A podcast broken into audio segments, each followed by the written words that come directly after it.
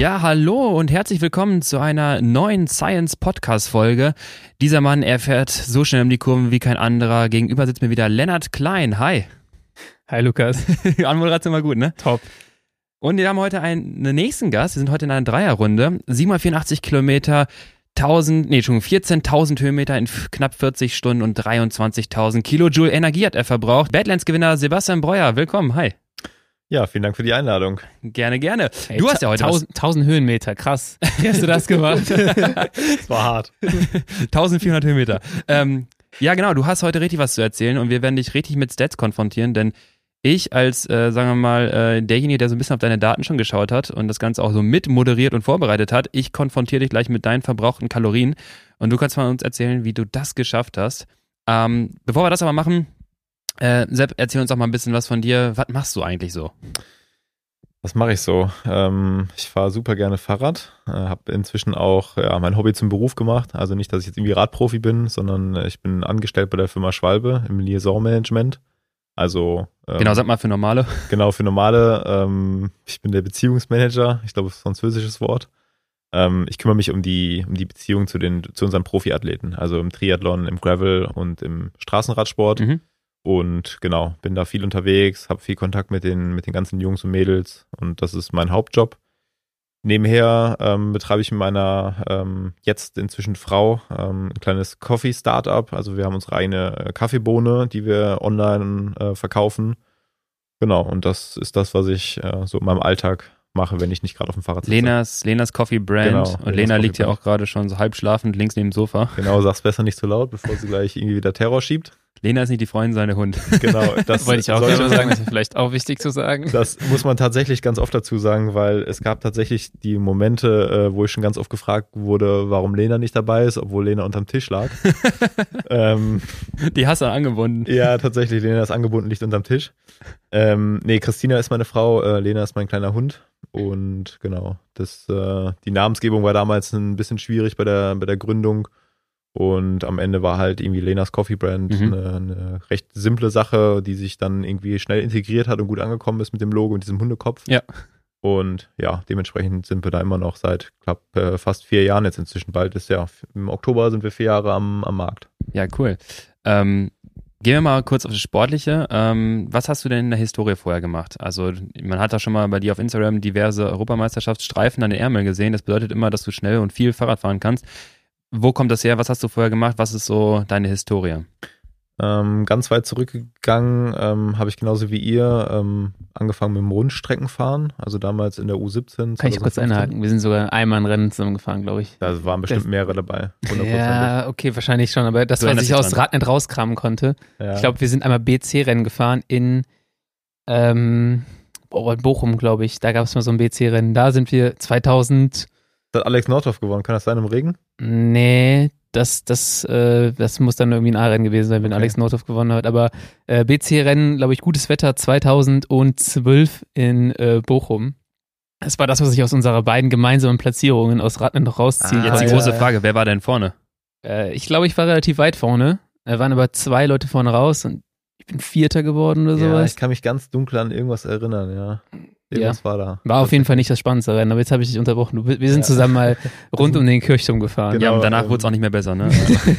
Sportlich. ähm, nee, ich habe dann äh, in, der, in der damaligen U17 angefangen, erstes Radrennen. Ähm, ja, ich glaube, nach einer Runde war das Ding beendet. Aber ich bin trotzdem dran geblieben. Es war halt irgendwie von Anfang, also ich bin vom Eishockey gekommen ähm, und habe das, ja, Radsport war dann recht schnell meine ganz große Liebe und habe das dann durchgezogen, bin dann irgendwann in die U23 gekommen, beim MLP-Radteam aus Baden-Württemberg gefahren, ähm, da die erste internationale Luft geschnuppert, in der Bundesliga unterwegs gewesen gegen Degenkolb und Kittel. Ähm, ja, und dann 2012 im besagten Jahr zwar auch noch ein paar Rundstreckenrennen gefahren, aber eigentlich schon mit dem Kopf und mit den Beinen beim Mountainbike gewesen. Mhm. Ähm, damals so ein bisschen so die ersten Marathonrennen in Nordrhein-Westfalen mitgenommen Genau, dann äh, ging das halt immer weiter und dann bin ich, glaube ich, 2016 das erste Mal für die Nationalmannschaft bei der Marathon-WM gestartet, äh, wo man sich über die World Series qualifizieren muss. Das habe ich dann auch, glaube ich, viermal gemacht. Ja, viermal für die Nationalmannschaft dort gefahren. Ja, und dann äh, das große Ziel war immer irgendwie deutscher Meister zu werden. Ähm, das habe ich dann letztes Jahr in die Tat umgesetzt, nachdem ich äh, ein paar Jahre zuvor immer auf den Sack bekommen habe. Mhm. Ja, und witzigerweise dann äh, Anfang des Jahres, äh, letztes Jahr, obwohl ich ähm, sehr, sehr viel Trainingsrückstand nach einer Verletzung hatte, noch Europameister geworden. Ähm, und das war so der Punkt, dass ich mir gesagt habe, wenn ich deutscher Meister werde, dann hänge ich das Mountainbike an Nagel. Und ähm, mich zieht es dann mittlerweile so ein bisschen mehr so Richtung Abenteuer, Gravel, Mhm. Bikepacking und Co. Genau, und da bin ich jetzt angekommen und läuft ganz gut. Ja, cool. Ähm, das definitiv. Und äh, du kostest auf jeden Fall äh, mit den Events jede Minute aus, würde ich sagen, gerade wenn sie jetzt immer länger werden. Ähm, Badlands auf der einen Seite, Transcontinental vorher nochmal auf der anderen Seite, nochmal eine ganz andere Nummer. Ähm, dazu ganz kurz eine Frage. Ähm, Offroad oder Straße, was ist dir lieber? Ich hätte jetzt, ähm, ich sag mal, Anfang des Jahres mit Sicherheit noch Straße gesagt, irgendwie weil es entspannter ist. Ähm, aber so dieses Abenteuerding, wenn ich das auch mit dem Transcontinental vergleiche, dann war der jetzt bei Badlands und bei, bei Unbound dann oder auch bei Tracker in, in Girona halt schon nochmal deutlich höher. Und so dieses Gravelbike-Fahren, muss ich sagen, ist eine absolute Leidenschaft inzwischen. Also von da an äh, definitiv äh, Team Offroad. Findest du, findest du Straße entspannter zum Fahren oder vom Kopf her? Weil ich finde, die meisten, oder ich denke, die meisten Leute zieht es halt irgendwie so Offroad, auch in den Gravel-Bereich wegen ja, entspannteren Fahren, keine Autos. Äh, mich wird es auch eher dahin ziehen, wenn ich mal eine lockere Fahrt mache, oder wie ist es für dich? Mm, Es ist, also ich muss dazu sagen, im Training fahre ich dann doch schon recht viel Straße, weil es halt einfacher ist, irgendwelche Trainingseinheiten umzusetzen. ne? Genau, und im Gelände habe ich mich beim Mountainbiken schon immer schwer mitgetan, wenn du dann nur so einen 20% Anstieg hochfährst und dann fährst du halt andere Wattzahlen. Ja. Ähm, aber ich, für mich persönlich ist so dieses Abenteuerding, dass du halt allein unterwegs bist, im Wald unterwegs bist, ähm, das, das macht es für mich irgendwie nochmal besonders. Ähm, und es kann halt einfach so viel passieren, was unvorhergesehen ist. Und du musst halt darauf reagieren können und das macht oder gibt mir aktuell so ein bisschen den Reiz. Ja, wie geil ist das mit dem Training deiner vier Stunden Lit-Ausfahrt, wenn auf einmal die Kette reißt und du zwei Platten hast? Also auch mal da ne, auch kognitiv gefordert werden. Absolut. Ich glaube, da werde ich nicht, da werde ich kognitiv überfordert, nicht gefordert, weil Wegen vier Stunden, weil es kurz ist oder? Ähm. Weil, weil Lennart deutlich zu lang. ich habe ganz, ganz viele Fragen. So, wir sind äh, auf der Skala sind wir genau die entgegengesetzten Ja. Pole Absolut. von äh, wahrscheinlich von Dauerleistung, von Spaß an dauerhaftem Radfahren etc. Äh, aber Lukas, du hast noch äh, ein bisschen was auf dem Zettel, dann frage ich meine psychologischen Fragen später, wie man das macht. Ja, okay, dann, dann äh, halten wir jetzt einmal die Struktur fest. Ich mache jetzt einmal die Stats und äh, Ich das, untersuche den Kopf danach. du nimm- du machst danach den Kopf? Okay, alles klar. Ähm, wir sprechen über Badlands. Badlands, äh, für die Leute, die jetzt vielleicht da noch nicht ganz abgeholt worden sind, äh, ein Rennen in Spanien von Granada nach, wie heißt der Ort? Capillera wird es ausgesprochen, glaube ich, oder? Cap sagen wir, nennen wir es Ja. Capilera. Äh, Ausläufer der Sierra Nevada, also schon Okay. recht hochgelegen, kleines Bergdorf. Genau. Super schön. Super schön auch unterwegs, denn Ja. äh, es geht durch diverse Wüsten, Schluchten, die Bilder von Badlands einzigartig. Ähm, sowas erwartet man gar nicht, dass man das in Europa dann landschaftlich auch so kennt. Für die, die es jetzt nicht gesehen haben oder vor Augen haben, checkt mal unsere äh, Instagram-Seite. Ein paar Fotos von Sepp und auch Marion, die gestartet ist, die sind dann nochmal zu sehen. Super geile Landschaft und brutales Rennen. 784 Kilometer habe ich deine Datei. Ähm, Ja, es sind eigentlich 780, aber Ja. ich habe ja zwischendrin dann mal diese vier oder fünf Kilometer Umweg äh, genommen, weil ich eine Abfahrt oder in der Abfahrt die Abzweigung verpasst habe und da habe ich äh, gleich eine Frage zu. okay, dann bin ich schon still. ähm, okay, 784 Kilometer, ähm, ich habe schon gerade gesagt, 14.000 Höhenmeter oder knapp 15 statt 1500.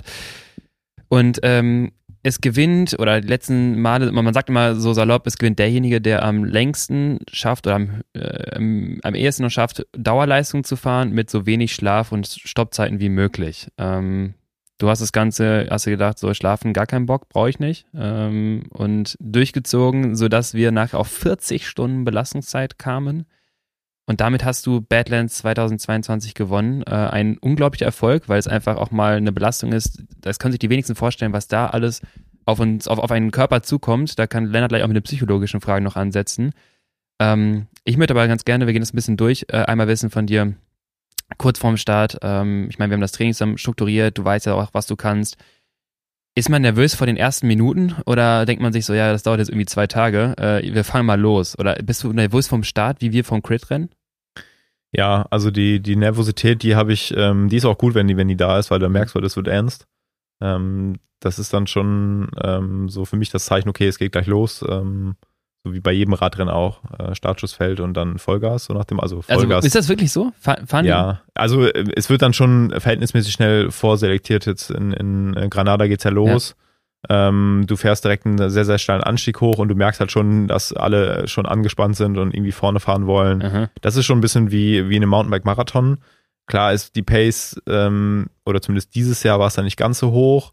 Ähm, aber es war schon so ein, so ein Bereich, der, der bei mir auch schon eigentlich über dem war, was ich fahren wollte. Also ich hatte schon durchgehend, da glaube ich auch schon die äh, 320, 350 Watt irgendwie auf dem, auf dem Tacho stehen. Mhm. Ähm, aber ja. Ja, ich habe es gerade rausgesucht. Also die ersten, der erste Anstieg, also bis zur ersten äh, Senke wieder anderthalb Stunden hat es dann gedauert. Mhm. Dann war auch schon 290 Normalized Power und 265 im Schnitt bei einer äh, Belastung, äh, wie schon gerade gesagt, von äh, ungefähr 40 Stunden. Also irgendwie so ein bisschen, nicht so schlimm wie letztes Jahr, Ja. aber irgendwie so ein bisschen Vollgas Richtung Abgrund. Ich habe eine Frage zum, ist nicht Windschattenfahren auch verboten? Wie ist das Äh. am Anfang? Ich meine, du fahrt ja, fahrt ja alle zusammen los. Da ist ja wahrscheinlich erstmal so Grauzone, bis dass sich das vorselektiert hat. Äh, warum fährt man überhaupt dann sozusagen mit? Weil man, man profitiert ja eigentlich gar nicht richtig davon, wenn man mit bei der Gruppe dabei bleibt, außer vielleicht auch psychologisch. Ja, es ist halt, ähm, also ich glaube, so dieser psychologische Teil, der ist halt bei, bei solchen langen Rennen halt extrem wichtig. Also wenn du jetzt weißt, okay, die, du fährst jetzt irgendwie 780 Kilometer alleine versus du fährst nur 600 Kilometer alleine, Mhm. ist das halt schon mal ein großer Unterschied. Ähm, weil du einfach die Möglichkeit hast, dich nochmal so ein bisschen auszutauschen. Also du führst Ja, du jetzt keine, Soll, ne? Also ja, du, du führst da jetzt keine, keine tiefgründigen Gespräche irgendwie, sondern es geht mehr so darum, hey und cool, wie geht's? Schön, dass du da bist, so nach dem Motto. Ihr fahrt, dann, weißt- ihr fahrt dann nebeneinander so ein bisschen. Ihr könnt ja, ja, irgendwie- also ähm, ich sag mal, ähm, Badlands ist da wahrscheinlich vom Reglement auch nochmal so ein bisschen lockerer, als es andere Rennen sind. Am Start, wie du ja schon gesagt hast, wirst du es nicht irgendwie vermeiden Ja. können, das ist so. Und wir sind dann verhältnismäßig schnell oder war voll eine Acht-Mann-Gruppe, die dann natürlich zusammengefahren ist und wo du natürlich dann auch in Zweierreihe fährst, weil auf einem engen Waldweg kannst du nicht irgendwie alle acht Mann nebeneinander fahren. ja. Ähm, Self-supported geht schon in die Richtung, dass du sagst, Windschattenfahren ist nicht erlaubt, aber es geht halt einfach manchmal nicht. Okay, sehr, sehr spannend. Ich habe es gerade auch mal geschaut, 5 Minuten Performance, die höchste 5 Minuten Performance von 385 Watt. Also ich weiß auch auf jeden Fall, wir hatten im Vorfeld gesprochen, das war, äh, unser Cut-Off lag, lag glaube ich, bei 320. Äh, wenn das länger kommt, dann äh, bitte irgendwie reduzieren, weil äh, das Rennen halt so lange ist und du jetzt Mhm. natürlich um jegliche Körner haushalten musst. 385 Watt, wie, du fährst halt da rein und denkst du, okay, ich muss jetzt irgendwo, hast du für dich selber irgendwo gesagt, ich habe dann irgendwie einen gewissen Stopp, einen gewissen Cut. Ich glaube, ich habe am Anfang einmal reingeguckt, da waren die anderen auch ein bisschen weiter mal vorne. Hast du da für dich gesagt, okay, ich habe jetzt meine Pace, ich weiß, was ich kann, lasse ich fahren oder? Ja, ja, also absolut. Ich habe halt anfangs das Problem gehabt, dass ich, ähm, warum auch immer, kurz vorm Start meine Schaltung noch verstellt hat und ich den Ah, letzten geil. kleinsten Gang nicht schalten konnte und ich durch meine Shimano-Schaltgruppe eh schon gehandicapt war gegenüber äh, SRAM, weil die Jungs halt einfach ein paar Zähne mehr haben. Mhm. Ähm, und klar, dann, dann hast du halt, du hast ja nicht wie auf der Rolle irgendwie einen gleichmäßigen Anstieg. Du hast immer wieder sehr, sehr steile Abschnitte, gerade in der, in der Sierra Nevada dort, ähm, wo du dann auch über das Limit gehen musst. Das äh, selbst, also die, die Wattzahl, die ich mir vorgenommen habe, die kannst du gar nicht fahren, sonst du, müsstest du schieben. Mhm. Ähm, aber ich habe dann auch für mich super schnell rauskristallisiert, ich werde das Tempo vorne nicht mitgehen. Ich mache mein Ding und äh, wir werden sehen, wer am Ende den längsten Atem hat. Und ich weiß gar nicht, äh, vielleicht haben wir das noch gar nicht erwähnt, ähm, wir hatten ja auch vorher darüber gesprochen, du hast Ja. das Ganze ja als Trainer auch wirklich begleitet und dann begleitest mich da ja auch. Ähm, und ich habe ja auch schon gesagt, dass es einfach Rennsituationen gibt, wie in jedem Radrennen. Das ist halt ähm, kein, kein steriles Rollenprogramm, sondern Klar. du musst halt auch ein bisschen agieren können. Aber Kernaussage ist und bleibt, ich fahre mein Ding und das habe ich dann auch gemacht. Genau das. Also, wie du schon sagst, wir haben es vorher abgesprochen. Wir haben zwar gesagt, wir haben ein gewisses, ich sag mal, Grenze, so, ein- so ein Cut-Off, dass du auch selber für dich eine Exit-Strategie für das Rennen auch selber hast, dass du einen gewissen Punkt sagst, okay, bis dahin gehe ich und ich schau mal, wie weit es geht und alles darüber hinaus lasse ich die anderen ziehen, weil ich weiß, die werden das auch nicht durchhalten. Aber am Ende, wie du schon sagst, habe ich auch gesagt, weich davon ab, wenn Mhm. äh, die Situation es bedingt, im Sinne von mal eben über die Kuppe ziehen, weil ich weiß, die nächsten 30 Kilometer profitiere ich davon, wenn ich mit dem mitfahre.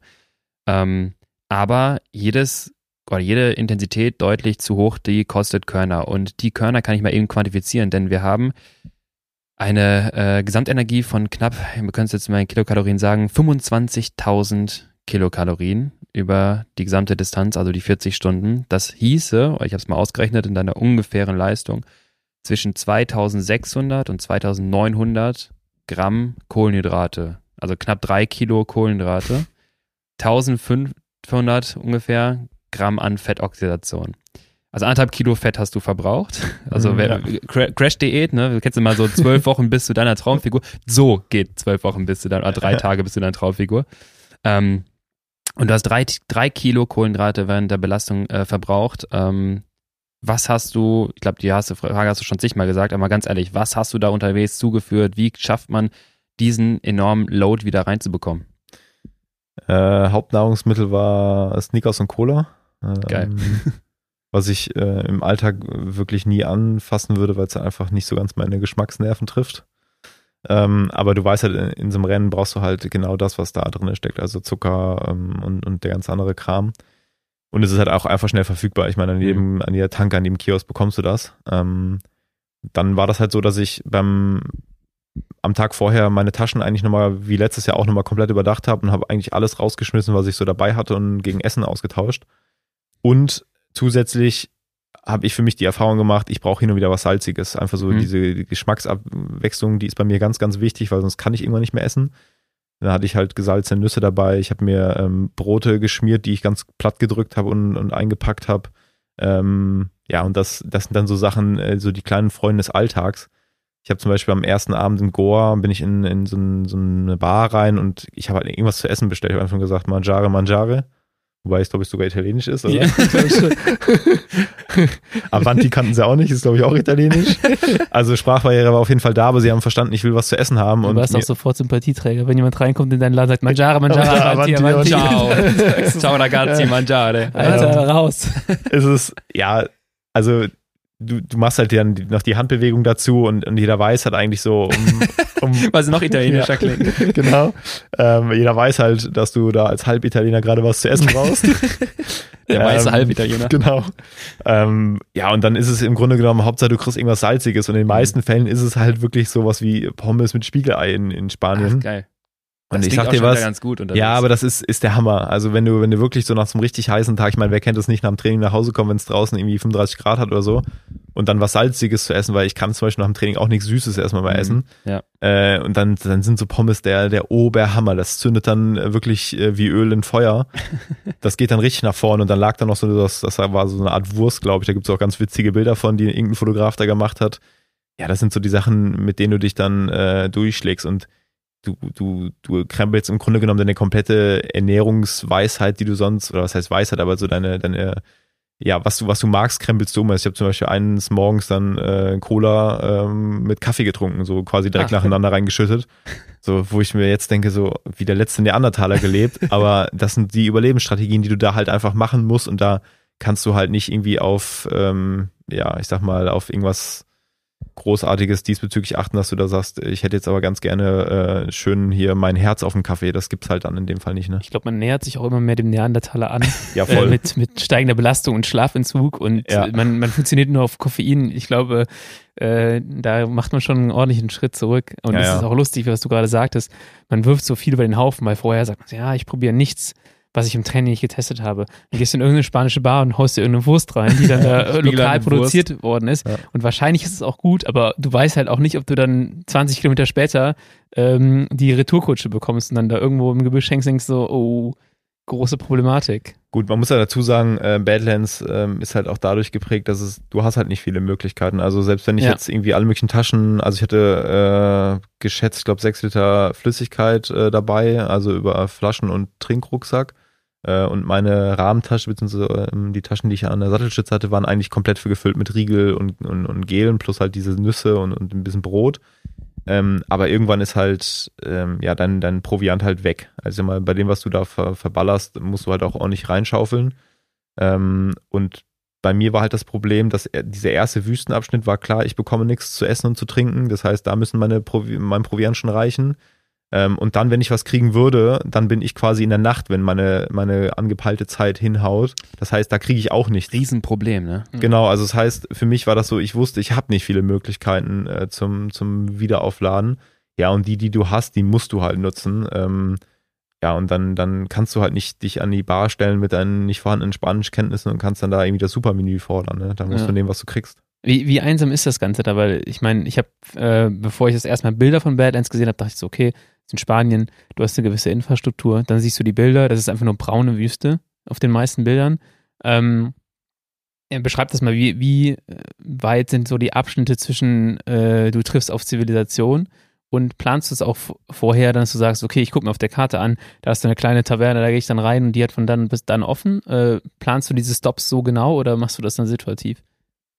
Ähm, genau, also du musst das schon wirklich sehr, sehr genau planen. Das kann ich auch eben nur ans äh, ja, raten, das zu machen, weil ohne diese Planung wirst du da scheitern, weil ähm, das hängt halt viel mit Öffnungszeiten zusammen, ähm, mit Siesta und Co. Das musst du alles beachten, ähm, wenn du was zu essen haben willst, weil danach kommen halt wirklich Abschnitte 200 Kilometer, wo du nichts bekommst. Boah. Ähm, und gerade so in der Wüste, ähm, wo es halt noch brutal heiß ist, du hast keinen Schatten, ähm, es geht viel hoch und runter, äh, es rollt nicht so schnell, weil du nur auf Sand unterwegs bist, also es dauert auch dementsprechend noch mal länger. Ähm, da, da musst du schon wirklich sehr, sehr gut vorbereitet sein. Und jetzt in meinem Fall, wie gesagt, war das so, dass ich dann äh, da, wo ich hätte was bekommen können, also so, so ähm, Stadtdurchfahrten, also kleinere Dörfer, wo ich mir was rausgesucht hätte, äh, hätte ich nur anstellen können, wenn ich da tagsüber durchgefahren wäre. Aber dadurch, dass ich nachts durchgefahren bin, ähm, habe ich halt auch über mehrere Stunden keine Menschenseele gesehen und meine besten Freunde waren Rebhühner und äh, äh, Rehe, die da rumliefen. Ähm, tatsächlich. Kurz überlegt, ob das ein, ja ein Jagd oder? Ist, ja. Aber auch in dem körperlichen Zustand kann man auch dann Genau. nichts mehr Mit so einer erleben. Minipumpe genau. irgendwie versuchen. Ja. So. Ähm, ja, das, also Highlights waren dann tatsächlich für mich immer, wenn ich dann irgendwie die Filmcrew beziehungsweise die Fotografen irgendwie gesehen habe, so ein paar bekannte Gesichter, weil jemand anders siehst du einfach nicht. Also ich meine, ich war ab Kilometer 180 komplett alleine. Äh, da habe ich den letzten dann hinter mir gelassen und ab da wusste ich, okay, wenn es jetzt gut läuft, wird es sehr, sehr einsam die nächsten Stunden.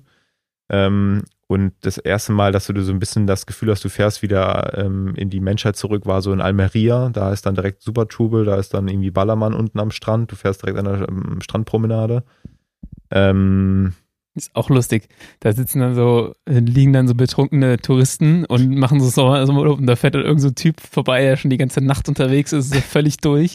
Das ist so richtig zwei Paralleluniversen, die da aufeinandertreffen. Ja, Moment. absolut. Also es gibt ja auch Bilder, also ähm, ein Streckenabschnitt war ja, dass du ähm, über den Strand rüber musst, also da, da musste jeder schieben, weil du kannst auf dem Ja. äh, Sand da nicht fahren, da musst du schieben. Und das war dann auch wirklich so 10, 15 Minuten schieben durch den richtig tiefen Sand. Und so links und rechts neben halt äh, liegen die Leute in ihren äh, Klappstühlen da äh, rum. Und da gibt's ein Bild von mir, wo ich halt wirklich, das war auch so eine Situation, wo ich äh, mental und auch körperlich ein bisschen angekratzt war, um das Da mal so zu sagen. so, ich habe geflucht. Fuck it. Ich Ja, mich da- dazu. Nee, das, also das nimmst du tatsächlich im ersten Moment gar nicht so richtig wahr, aber dann nachher auf den Bildern siehst du halt deinen Gesichtsausdruck, du weißt, was du in dem Moment gesagt oder gefühlt hast. Ähm, und im Hintergrund äh, war bei mir jetzt so ein, so, ein, äh, so, ein, so ein Ehepaar, wo sie auf so einem Klappstuhl sitzt und er liegt irgendwie unter dem Klappstuhl, also so, so ein total wirrer Anblick, das Ganze, so wie aus so einer durchzechten Nacht.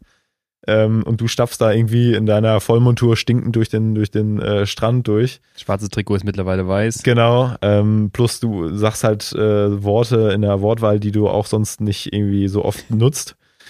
Und auch als Italiener wird man dann Genau. in Spanien irgendwie auch verstanden. Pronto. Ja.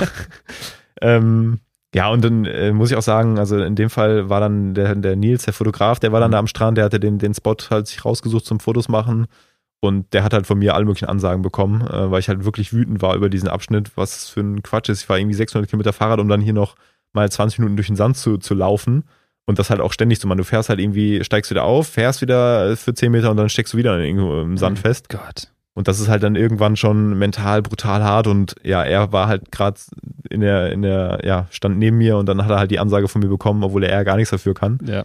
Aber da, ähm, ja, er konnte, glaube ich, auch damit umgehen und hat drüber schmunzeln können. Mal wieder so ein Exkurs von, von der Story zur Physiologie. Ich glaube, wenn du dann da versuchst zu fahren, da ziehst du dir wahrscheinlich so die letzten Stecker. Wenn du dann den, den hohen Talk da in diesem Sand noch aufbringen musst, äh, dann fallen deine Beine, glaube ich, kom komplett auseinander. Ich glaube, da ist dann so wirklich die Frage, ich glaube, du schiebst ja dann lang, denkst du so, hm, es fahren schneller, was machen die anderen, fahren die anderen jetzt, äh, kommst du dann auch auf die Idee, da oder limitierst du dich da ganz konsequent, sagst so, pass auf, wenn ich das jetzt mache, wäre das Dümmste, was ich machen kann? Also unten am Strand selber war ja ganz klar, äh, da kannst du nicht fahren. Also das, äh, das schafft nicht mal Van der Poel, würde ich mal sagen. Der, Okay. der Sand war einfach viel zu tief. Ähm, aber du bist dann nach 20 Minuten wieder auf so einen, so einen ähm, Strandweg, also so der typische Weg zum Strand hinkommen, der Ja. parallel zum Strand führte. Und das waren irgendwie fast 10 Kilometer, die wir dann nach Almeria dann auf diesem Weg gefahren sind. Und da hast du tatsächlich Abschnitte gehabt, die waren einfach ganz normal fest, also ganz normaler Mhm. Schotter irgendwie, sich abwechselnd dann wieder mit tiefem Sand.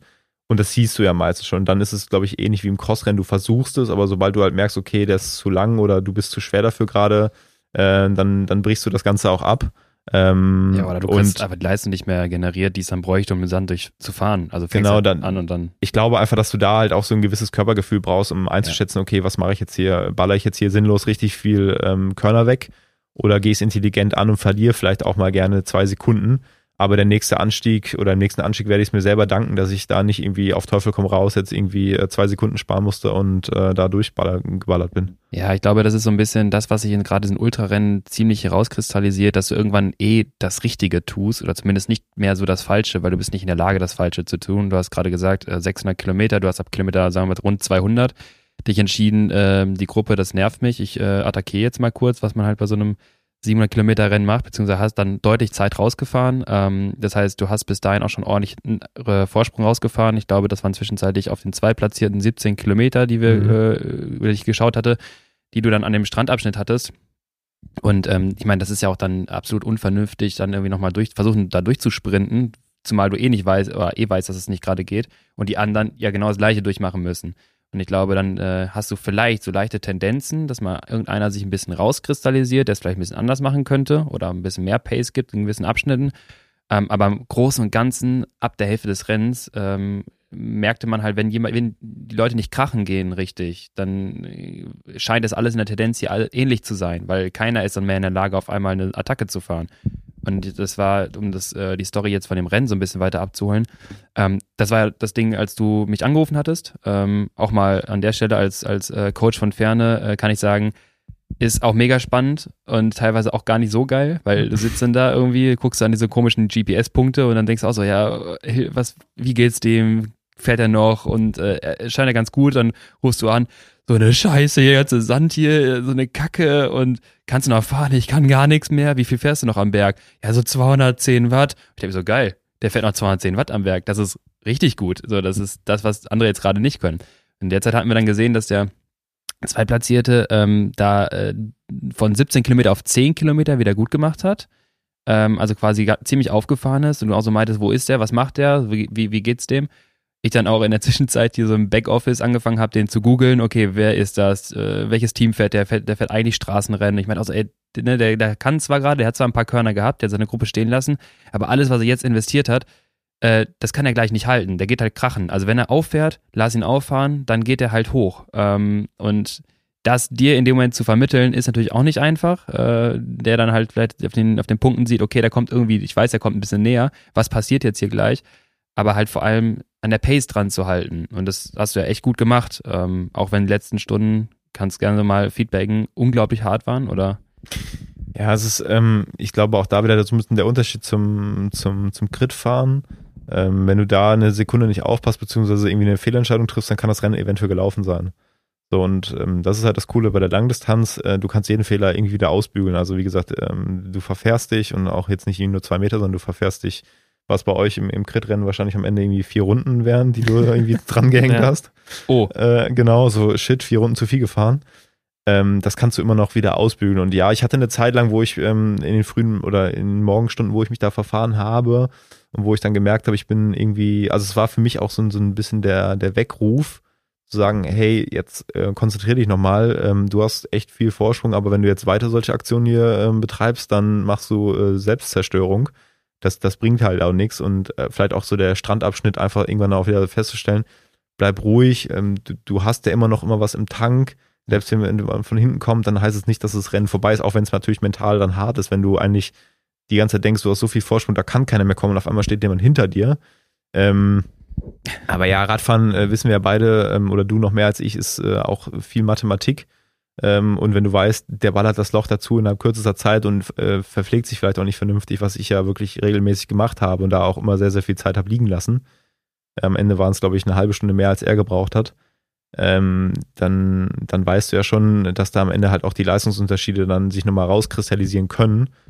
Und dementsprechend bin ich, glaube ich, auch ähm, rund 100 Ki- oder 70 Kilometer vor Ziel kam ja dieser super steile Anstieg über 13 Kilometer. Ähm, das war dann für mich auch nochmal wichtig, da auch ein mentales Signal an seinen Tracker zu senden, zu sagen, hey, äh, der Anstieg ist hart, aber äh, hier gebe ich dir noch mehr Zeit und hier holst du definitiv nichts mehr raus und ähm, kannst du vergessen, du siehst mich nicht mehr. Und ähm, das hat mich sehr, sehr viel Kraft auch gekostet, wahrscheinlich auch ein bisschen zu viel. Aber ich glaube, dass es mental einfach ähm, die, die richtige Entscheidung war, da nochmal ähm, noch eine Schippe draufzulegen und diesen letzten Anstieg auch nochmal echt, äh, ich meine, du weißt es in Zahlen wahrscheinlich ja. eher als ich, habe es mir nicht angeguckt. Aber ich glaube, da bin ich nochmal ganz äh, passabel hochgekommen, ja. Ja, auf jeden Fall. Ich hatte, ähm, wir hatten ja kurz telefoniert und dann meinte so, äh, was soll ich machen jetzt gerade, so nach dem Motto. Ich habe so ein bisschen abklopfen wollen, was geht überhaupt bei dir gerade noch, weil auch da, da sportwissenschaftliche Expertise hin oder her, gar keine Ahnung, was äh, bei Stunde 30, wie es einem da auch so mental geht und was da noch in der Lage ist. Ähm, du hast einen, auch da bei der Leistung, die du gefahren bist, einen durchschnittlichen Kohlenverbrauch, ich sag mal von 40 bis äh, 70, im Schnitt jetzt 40 bis 70 Gramm pro Stunde, ähm, deutlich mehr, wenn du halt Intensität fährst. Gar keine Ahnung, wie viel du gerade im Tank hast, ob du schaffst, es reinzuholen, ob du dann Steady State als aus Aufnahme und äh, Abgabe äh, hältst, ob du quasi Snickers und Cola auf 60 Gramm dosieren kannst. Ähm, deswegen weiß man gar nicht, was in dem Moment so geht und deswegen ähm, sagst du, okay, ich kann irgendwie 200 Watt, 210 gut halten, dann mach genau das und wenn du merkst, du machst dann irgendwie, brauchst noch einen Stop mehr, gönn dir den Stop, das ist dein, dein Luxus, den du jetzt gerade hattest, habe ich dir gesagt, ähm, dass wenn er jetzt erstmal aufholen möchte, muss er quasi genau die Fehler machen, die du jetzt vermeiden solltest. Er muss dann die Pace erhöhen, die Stops reduzieren ähm, und halt etwas, ich sag mal, risikoreicher fahren, was dann dafür sorgt, dass er halt, wenn er dran ist, du wahrscheinlich ihm wegfahren wirst. Und so war es dann irgendwann an einem gewissen Punkt, dass du auch dann ihm nochmal deutlich ein paar Meter gegeben hast, zumal da, wo es halt richtig steil wurde. Ähm, und wenn du halt in der Lage bist, da irgendwie nochmal äh, ja, Leistungen zu geben, dass du den halt wegfährst. Und auch wenn es dann irgendwie am Ende 160, 180 Watt sind, der fährt dann 120. Also das ist ja genau das, was beim Ultrarennen hinten raus sich kristallisiert. Ich sehe schon Lennarts Augen, die hat da gar keinen Bock auf sowas, ne? Nee, überhaupt nicht. Aber ich finde es super spannend, weil du hast zum einen die psychologische Komponente bei dir selber. Und das ist ja eine krasse Reise über äh, etliche Stunden und dann aber auch bei den, bei den Gegnern, bei den Konkurrenten. Und du verteilst ja dann auch über sehr viel Kilometer Distanz irgendwie so einen, so einen psychologischen Schlag an der Stelle. Ähm, das heißt, wenn du ihm da nochmal, wenn du da nochmal gegenhalten kannst, das macht ja auch was mit dem Gegner und das denkst du dir ja auch bei. Das heißt, du denkst dich viel in, die, in den anderen rein, du behandelst aber auch dich selber die ganze Zeit wahrscheinlich bei so einer, äh, bei so einem Rennen. Ähm, das finde ich total interessant. Also ich glaube, das, was du am ehesten wiedergeben kannst, ist ein bisschen die psychologische Reise für dich. Ähm, da würde ich einfach mal mit der Frage einsteigen, auch so, was ist, äh, also wenn ich so ein, so ein Rennen starten würde, würde mir das wahrscheinlich eine Stunde Spaß machen. du würdest Vielleicht auch nicht eine Stunde. Startattacke? Nee, nee, auf gar keinen Fall. Also, blöd bin ich ja nicht. Ich würde ja wissen, was das ist, aber ich mir würde das vielleicht eine Stunde Spaß machen. Und dann kommt so der Punkt so, okay, das reicht jetzt auch. Wann kam der Punkt bei dir? Das erste Mal, dass du gesagt hast so, ja gut, reicht jetzt eigentlich auch. Äh, wie lange ist das bei Sebastian Breuer? Aber bei mir wäre es eine Stunde wahrscheinlich. Also mir wurde die Frage gestellt, ähm, in Prozent, wie viel fandest du gut, wie viel fandest oh, du ja. schlecht? Ähm, ich habe gesagt 80-20, also 80 Prozent gut, 20 Prozent schlecht. Gute Quote. Ähm, ja, war ich auch überrascht, weil normalerweise würde die jetzt eigentlich, hätte ich jetzt auch gesagt, dass die anders ausfällt, aber so im, im Nachgang muss ich sagen, ähm, der erste Tag war, weil ich halt wirklich ähm, gut angekommen bin. Klar, die Sache mit der Schaltung hat extrem genervt, das musste ich, ähm, musste ich dann selber noch beheben, das Ding ähm, weil du ja keine Hilfe von außerhalb annehmen darfst. Das heißt, der hätte auch keiner mal eben sagen können, hey, ich repariere die Schaltung. Da wäre ich auch schon lost gewesen. Genau. ähm, Wo habe ich einen Schaltzug? Genau. ja. ähm, aber so diese, da, da nimmst du am Anfang ja auch noch ein bisschen was von der Landschaft wahr und, und dann bist du irgendwann in der Spitzengruppe, hast noch die eine oder andere, ähm, den Austausch mit den, mit den anderen, also so ein Ulrich und so, die, die kennt man ja inzwischen, ich würde sie auch als Freunde bezeichnen, alle miteinander. Ähm, und dann kommt halt irgendwann der Moment, wo du merkst, hey, das läuft eigentlich genau nach Plan, ähm, du, du fühlst dich noch frisch und, und selbst wenn alle Leute um dich äh, herum irgendwie dir erzählen, wie gut sie sich noch fühlen, aber du weißt, äh, dass es denen nicht mehr so gut geht mhm. und kurze Zeit, zehn Kilometer später sind sie dann auch auf einmal ganz urplötzlich alle weg, Urknall. Ähm, so, und das gibt dir halt dann diesen, diesen Flow und dieses äh, Gefühl von, äh, das läuft hier wie am Schnürchen, jetzt nur irgendwie nicht überpacen und, und locker bleiben dann fährst du halt in die Nacht rein. Ich bin jemand, ich fahre schon ganz gerne nachts, weil ich einfach so die, die Ruhe um mich herum wirklich mag und dadurch, dass ich da ja durch das absolute Nirgendwo gefahren bin, ähm, war das halt nochmal deutlich äh, angenehmer, als wenn du durch eine Nacht durch eine Stadt fährst wie Köln. Mhm. Ähm, also ich habe halt viele Tiere gesehen, der Sternhimmel, den habe ich dann auch wahrgenommen, das war der Hammer, der Mond. Ähm, das sind so Erfahrungen. Ähm, ja, und dann äh, zum Ende des Morgens hin kommt dann die Phase, wo du denkst, okay, du brauchst jetzt dringend mal was zu essen, weil dann dein Proviant reicht nicht mehr. Da merkst du dann schon, du bist auch schon nicht direkt angeschlagen, aber du brauchst jetzt was. Ja, und dann kam halt so die Phase, da wurde es ein bisschen Quälerei und ähm, davon konnte ich mich aber auch nochmal so fangen hinter Almeria. Ja, und wenn du weißt, es geht ins Finale, dann standen die Fotografen da, das gibt dir nochmal einen richtigen Push. Also Ja. wie ich dann Basti gesehen habe, Nils gesehen habe, Becky und Co., das, das war, ähm, das war wie ein Tunnel. Also da ging es dann richtig los. Ähm, Ja, plus, dann David, brichst du aber hinten, irgendwann brichst du hinten weg Ja. und dann merkst du irgendwann so, du siehst das Ziel eigentlich zwei Stunden. Also dieses, du siehst Ja, diese okay. Beleuchtung von diesem Dorf zwei Stunden lang oder sogar drei, keine Ahnung. Und du weißt, du bist eigentlich in fünf Kilometern wärst du da, aber dein Tacho sagt immer noch 70. Und weil du einfach mal jeden Drecksanstieg da irgendwie mitnimmst, der da irgendwie, der sich gerade anbietet, Ja. Da macht dann keinen Spaß mehr. Und dann am Ende noch Tragepassage, wo du das Rad schultern musst und irgendwie so einen, so einen Steilhang hochklettern musst auf allen Vieren oh Gott. da fragst du dich halt wirklich so, ey Leute, ich bin jetzt hier 770 Kilometer gefahren, habe halt alles mitgenommen, was geht. Warum muss ich jetzt hier bitte noch mein Rad noch irgendwo schultern und irgendwo Hikebike machen?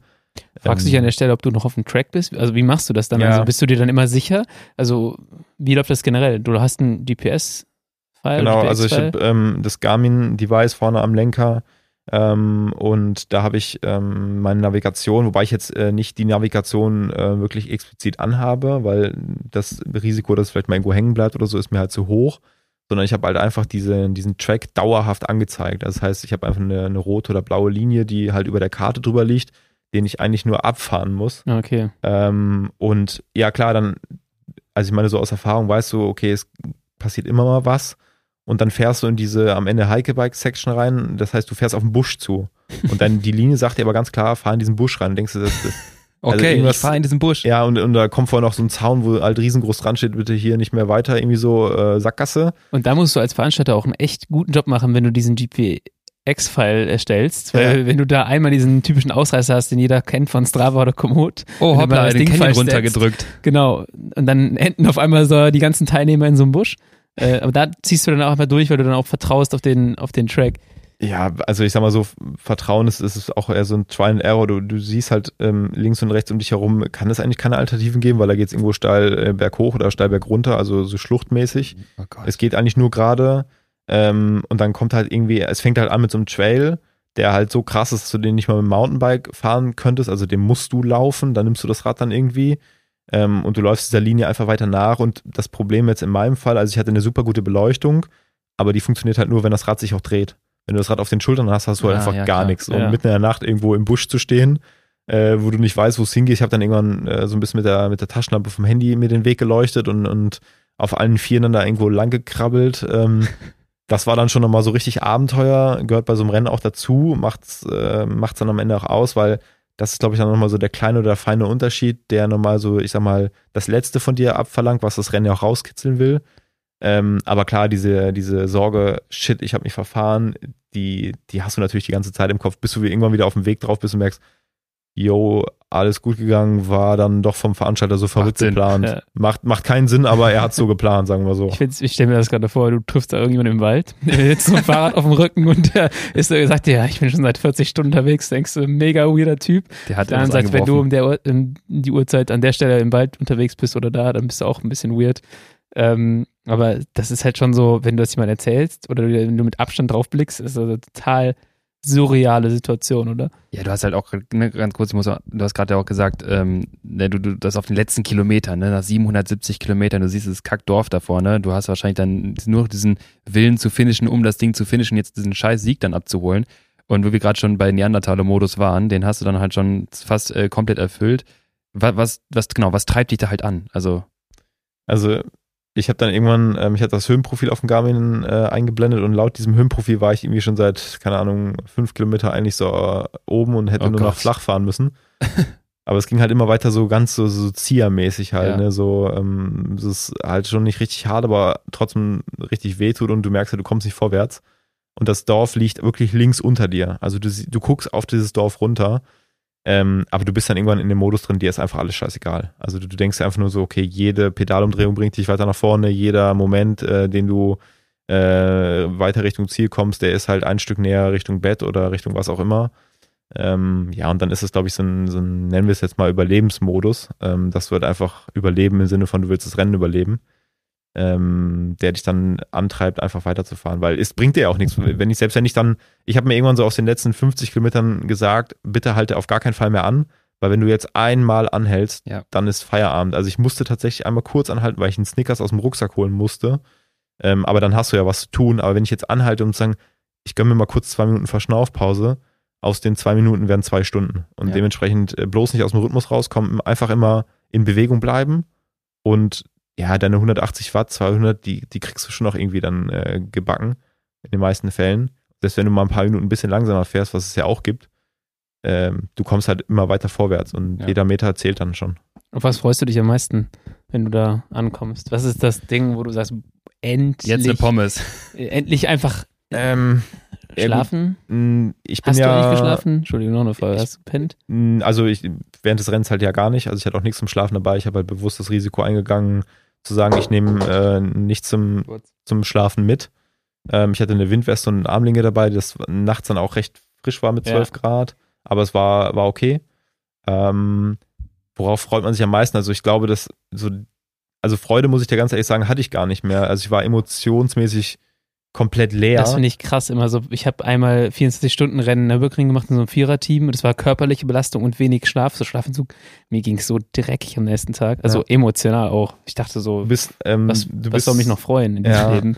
emotional bist du der absolute Holzklotz. Ja, Also ähm, äh, klar, ich habe dann natürlich äh, in der Abfahrt, also du fährst dann so fünf Kilometer berg runter noch und da habe ich halt schon gemerkt, so mein Handy hinten in der Trikottasche rastet völlig aus, so keine Ahnung. Ich meine, ich weiß ja, dass meine Frau hat's geguckt, ähm, meine Mutter hat's geguckt, ihr, ihr habt's geguckt wahrscheinlich. Ähm, Ja. So viele Leute, die den Live-Tracker auch, äh, selbst der Chef ähm, von meiner Frau hatte irgendwie nachts vorm Live-Tracker bis nachts um zwei oder so gesessen. ja. Ähm, so, und die schreiben dir dann auf einmal und dann, ähm, aber dir ist es in dem Moment alles scheißegal. Du kommst auch ins Ziel und ähm, ich meine, ich kenne das ja beim Radrennen, ich habe auch das ein oder andere Kriterium mal oder so gewonnen oder ein Mountainbike-Rennen.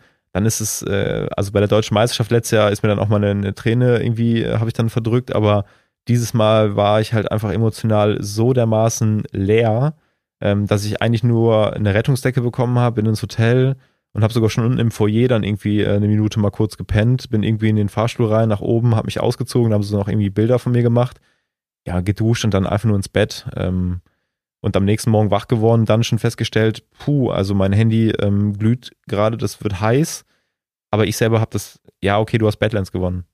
Ja, Check. check, ja, so, okay, ähm, was war jetzt, an drei Wochen ist WM, so nach dem Motto. ähm, und ich war ab dann, ähm, am Tag über war ich dann, hatte ich eine, eine Situation, da war ich alleine im Auto kurz unterwegs, weil ich äh, kurz zu unserem anderen Hotel musste und habe dann irgendwie ähm, über die Lautsprecher recht laut Musik gehört von meinem Handy aus. Und das war so der Moment, wo auf, also ganz urplötzlich so der, dieser Adrenalinschock kam, so, ey krass, du hast Badlands gewonnen. So, dein Ziel, was du 365 Tage verfolgt hast, war auf einmal da und ich habe halt einfach so, ich war ganz alleine auf der Autobahn, ich habe halt geschrien vor Glück, ne? So, so die Leute um mich herum haben wahrscheinlich wieder gedacht, so jetzt, äh, keine Ahnung, dreht er äh, da im Auto völlig durch. ähm, und das ist auch, also dieses Gefühl hält bis heute halt an. Und klar, ich habe das mittlerweile realisiert und, und bekomme das ja auch mit, was das für Aufmerksamkeit mit sich gebracht hat. Aber so Momente, wo ich irgendwie, ähm, keine Ahnung, Sonntagabend war ich noch eine Stunde Fahrrad fahren, Musik gehört beim Radfahren und dann, dann catcht dich das auf einmal wieder so ultra krass. Dann bin ich nach Hause gekommen und habe halt einfach nur, ich war halt happy und habe halt gelacht irgendwie. Ähm, und meine Frau sagte dann zu mir, ja, was, was ist denn los? Irgendwie, was ist denn passiert? Warum bist du nur so happy? Ich sage, ja, keine Ahnung, also irgendwie. Der Holzklotz hat wieder Emotionen. ja, bekommen. es, kommt dann so kommt so nach und nach und nach. nach. Und das ist halt ein, ein sau krasses Gefühl, ähm, dass das so ähm, jetzt nach und nach sich halt auch so ein bisschen in die Länge zieht und du das immer weiter realisierst, was da halt, ähm, was ich halt gemacht habe. Ja, schön. Aber am Anfang pff, bist du komplett leer. Also Ich glaube, das ist wahrscheinlich auch der Moment, wenn du jetzt gerade gesagt hast, so ja, ich habe Badlands gewonnen, check, und dann kommt WM. Dann aber auch dieser Moment wahrscheinlich, wo dir das, wo du vielleicht auch nah dran bist, zu sagen, so, gibt mir der Sport überhaupt noch was? Ich habe jetzt gerade was erreicht, so, was ist denn das? Es macht nichts mit mir. Ähm, wo du auch tatsächlich nach einem Erfolg sehr nah dran bist, irgendwie das, das zu beenden oder sagen, das gibt mir nichts. Bis du das dann wieder verarbeitet und realisiert hast. Das ist auch so, ähm, und das hat ja auch mit den Disziplinen zu tun. Du hast ja gesagt, ein Kriterium ist das anderes. Du freust dich sofort in dem Moment, weil du nicht so, weil du das schneller verarbeiten kannst. Du hast auch noch nicht noch die Energie, das zu verarbeiten und das Adrenalin, wogegen das ist ja so ein, ein langer Prozess dann. Ja, also wir waren dann irgendwie ein oder zwei Tage später waren wir abends essen, ähm, auch mit den mit den äh, englischen äh, Schwalbe-Jungs, die da noch mit bei waren, also die Athleten. Und ähm, dann kam halt auch so das direkt das Thema auf so Atlas Mountain Race im Februar. so. Und da, da bin ich dann auch ganz ehrlich, also ich meine, ich hatte das Rennen eh geplant und habe da auch den Startplatz und, und bin da auch heiß drauf, aber dann, dann reichten bei mir auch so ein, zwei Triggerpunkte, so, ey, da sind dann die Besten der Welt am Start und das Rennen ist nochmal irgendwie 100 Kilometer länger. Geil. Läuft. Alles klar, ich muss Lukas an, ich hätte Lukas am liebsten an dem Abend noch angerufen und gesagt, hey, wir müssen über Training reden. So. Weißt du noch, diese Entzündung im Schritt ist noch da. Genau. So, wie Als- geht's jetzt weiter? Sorry, ich kann noch nicht gerade stehen, aber äh, wir müssen hier mal ganz kurz reden. Es ist zwar irgendwie 12 Uhr in der Nacht und äh, wir Ich würde das gerne noch mal ein bisschen verschlimmern, was ich jetzt, meinen Zustand, den ich jetzt habe, würde ich gerne noch mal etwas schlimmer haben im Februar Genau. in Marokko. ähm, ich habe meiner Frau versprochen, dass ich Badlands nie wieder fahren werde. Daran halte ich auch fest. Was ich halt nicht versprochen habe, dass ich nie wieder solche Art von Rennen fahre. Weiß sie das schon nicht- oder erfährt sie das jetzt erst? Nee, sie weiß es jetzt auch, oder sie wusste es ja auch im Grunde genommen schon vorher und ich meine, sie kennt mich halt auch lang genug. Ähm, aber ja, es ist halt für mich schon irgendwie auch so diese Herausforderung. Äh, Transcontinental war halt mental für mich, glaube ich, noch die größte Herausforderung, weil es halt einfach alles komplett neu war und an der bin ich ehrlich gesagt auch teilweise zerbrochen, weil ich mir einfach zu viel Gedanken gemacht. Ich meine, du hast es damals live auch mitbekommen, wir haben viel drüber geredet. Ähm, und jetzt so diese, diese Herausforderung bestanden zu haben, dieses, hey, ich war 48 Stunden lang auf mich allein gestellt und wenn mir irgendwie die Kette gerissen wäre, ich hätte selber reparieren müssen oder ähm, keine Ahnung was. Ja, und vor allem, es Ähm, hat funktioniert, ne? Dieses, Genau, das ist halt so die Ultra-Bestätigung und ähm, gerade auch nach dem, nach dem Aussteigen im letzten Jahr jetzt wiederzukommen und das Ding wirklich dann zu gewinnen und ich habe da 365 Tage wirklich für gelebt. Ähm, das war mein größtes Ziel und ähm, versuche mich dann auch aktuell so ein bisschen zu bremsen. Also jetzt, wie gesagt, World Series am Wochenende im Gravel habe ich abgesagt, ähm, weil ähm, du kannst nicht immer sofort sagen, hier, es geht jetzt direkt weiter und ich bin jetzt auch so, ich versuche jetzt auch diesen Moment einfach mal zu genießen. Also ja, ähm, sehr gut. ähm, das, Ähm, das muss dann auch mal sein. Da kommen wir gleich zur nächsten Thematik bezüglich Training. Ähm, aber bevor ich das, das noch die Frage stelle, ähm, beim letzten Telefonat, das war so gegen, keine Ahnung, 10 Uhr oder so, da war ja abzusehen, auch, äh, dass du jetzt irgendwie hoffentlich in den frühen Morgenstunden irgendwann ankommst. Wir haben telefoniert, du klangst wie der letzte Besoffene, äh, muss ich sagen. Also wärst Mhm. äh, gerade richtig Hacke, ähm, dehydriert und äh, Glykogen verarmt. Hast du dir dann ins Telefon gelallt. Ähm, ich hatte mir echt Sorgen gemacht, so ein bisschen, muss ich auch sagen. Ich, hab, ich bin echt schlecht eingeschlafen, dachte mal, bitte lass den einfach irgendwie ankommen. Ähm, haben mir auch geholfen, den Tracker dann nicht mehr zu sehen. Jetzt eine ganz kurze Frage, weil ich es in dem Moment nicht wusste, hattest du Halluzinationen zu dem Zeitpunkt? Ähm, ich hatte tatsächlich sehr, sehr früh, ähm, ähm, ich weiß gar nicht, also medi- medizinisch gesehen, wie man das jetzt definiert. Ähm, aber ja, schon so nach der ersten Nacht oder in der ersten Nacht so, das, das fängt halt an, dass du auf einmal denkst, ey krass, da steht ein Fotograf, fährst halt näher hin, dann war es einfach nur ein großer Stein. So, das fängt halt so an und denkst du dir, ja, und dann, genau. Äh, ähm, dann tagsüber merkst du davon nichts und dann ist es tatsächlich so, also ich hatte vorher meiner Frau auch versprochen, ey, so, wenn es irgendwie Richtung Sekundenschlaf geht, dann ist sofort Feierabend. Das mache ich nicht. Äh, Meine Gesundheit ist mir einfach hunderttausendmal wichtiger als irgendein äh, Badlands-Sieg. Ähm, aber ich habe halt für mich dann verhältnismäßig schnell festgestellt, dass es ein Symptom vom Körper ist auf Schlafmangel, ja, aber dass es hier nichts äh, Gefährliches ist. Also ähm, du, du hast dann am Straßenrand irgendwie lag dann mal ein Blatt oder ein Stück Holz, wo du dann ähm, irgendwie, äh, ich habe dann ganz oft irgendwelche Katzen gesehen. Äh, Solange das Katzen und Fotografen sind, die du siehst, ja auch alles gut. Wenn das dann Ja. irgendwelche äh, Fabelwesen werden, dann wird es, glaube ich, eher gefährlich. Ja, nee, also Fabelwesen, ich hatte, ähm, da haben wir noch ein paar Tage später drüber gelacht, irgendwie mal so Ottifanten. ähm, du weißt, aber du weißt wirklich in dem Moment, äh, dein Verstand ist so klar, dass du weißt, das ist Quatsch und das ist einfach gerade eine Einbildung. Und dann fährst du dran vorbei und merkst dann, okay, es war jetzt ein Blatt oder so. Ähm, Kein Ottifant. Ottifanten genau. sind längst ausgestorben. Genau. die, die leben noch gar nicht in Spanien, die sind nur in Italien. genau. ähm, so, dann ist das noch, glaube ich, für mich ähm, eine Erfahrung, die, die ich auch mal machen wollte, um zu wissen, wie reagiert der Körper. Das ist halt eine Grenzerfahrung. Ähm, aber es war jetzt nicht, dass es äh, gefährlich geworden ist. Also in den Abfahrten war ich voll da. Ähm, ich hätte jetzt nicht irgendwie sagen müssen, ja, oh, ich darf jetzt auf gar keinen Fall mehr im Kopf nach unten gucken, weil dann schlafe ich sofort ein. Hm. Das war für mich der Punkt, äh, das, das mache ich nicht, das werde ich auch nie machen, das habe ich versprochen. Und der nächste Punkt ist dann, wenn du weißt, du hast irgendwie anderthalb, zwei Stunden Polster, ich hätte ja sogar sagen können, okay, ich penne mal für 20, 30 Minuten irgendwo unter- der Leitplanke, ähm, um, um mal einen Powernap zu machen, der ja dann schon ein Wunder bewirkt für die letzten 50 Kilometer. Ähm, aber wie gesagt, der Fall war jetzt nicht so, dass, dass das jetzt irgendwie äh, krass gefährlich geworden wäre. Also war eine Erfahrung, ähm, aber äh, jetzt nicht irgendwie gefährlich.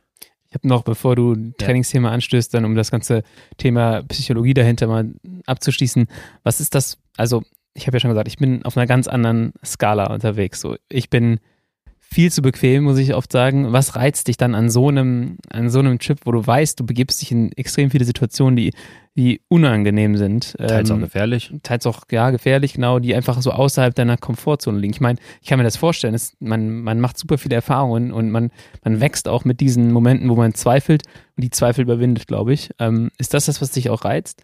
Absolut. Also ähm, das so dieses Wort Komfortzone ist so ein, so ein Wort, was ich persönlich eigentlich nicht mag, aber das trifft es eigentlich genau ähm, auf den Punkt, weil du, das sind Erfahrungen, die du immer wieder im Alltag auch gebrauchen kannst. Also ich komme in meinem Beruf ja auch ganz oft in Situationen, die für mich neu sind. Also Ja. ähm, ich habe in der Medizin gelernt und habe dann als Quereinsteiger in den Radsport gewechselt oder in, in, in die Fahrradindustrie. Ja. Und da sind halt ständig irgendwelche Sachen, ähm, die neu sind, mit denen ich klarkommen muss, wo man äh, auch vielleicht in gewisser Art und Weise Respekt vor haben kann. Aber wenn du dieses Wissen halt hast, dass du halt schon ganz andere Sachen gemacht hast oder dieses, auch dieses Lernen in Situationen, die Aussichts- oder ja, die eigentlich keinen Ausweg haben, aber du kommst halt trotzdem raus, das bringt mich im Leben regelmäßig so viel weiter, Hm. ähm, dass halt auch in krassen Situationen, äh, die man im Privatleben erfährt, du halt immer irgendwie dann besser zurechtkommst und du Ja. wächst halt daran. Also ähm, ich habe letztes Jahr eine, einen sehr, sehr guten Freund äh, an Krebs verloren ähm, und das sind dann auch so Phasen, wo du eigentlich gar nicht weißt, wie geht's überhaupt weiter, aber du lernst halt wirklich da draus zu sagen, okay, ähm, irgendwie muss es weitergehen und tatsächlich, das Leben geht ja auch immer weiter. Also bei einem Radrennen, die Zeit läuft weiter Ja. ob, egal ob du einen Platten hast oder nicht, aber du musst halt einfach dann anhand deiner Situation äh, arbeiten und es bringt dir halt auch nichts zu sagen, ja, verdammt, jetzt trifft schon wieder mich. Ja. Äh, das Leben ist so blöd zu mir irgendwie gerade. Ja, bringt, also du musst, du musst halt musst damit, weitermachen. genau, du ja. musst halt Ja, einfach die- dranbleiben. Die eine Analogie wäre wirklich zu sagen, ähm, Kontext Leben und Ausdauersport, gerade Ultra-Ausdauersport, sich die, die Ausdauer anzueignen oder die Ausdauer zu besitzen, ähm, Probleme fortwährend lösen zu können mit der Toolbox, mit den Werkzeugen, die du hast. Das kann eine, eine äh, Mental Coping Strategie sein, äh, wenn, wenn du einen guten Freund verloren hast oder einfach die Lebenssituation, wie du schon sagst, unfair zu mir ist oder irgendein Schicksalsschlag äh, dich ereignet hat und du irgendwie aus der Situation herauskommen musst oder halt ein Kettenriss äh, irgendwo in der Wüste von, von Spanien.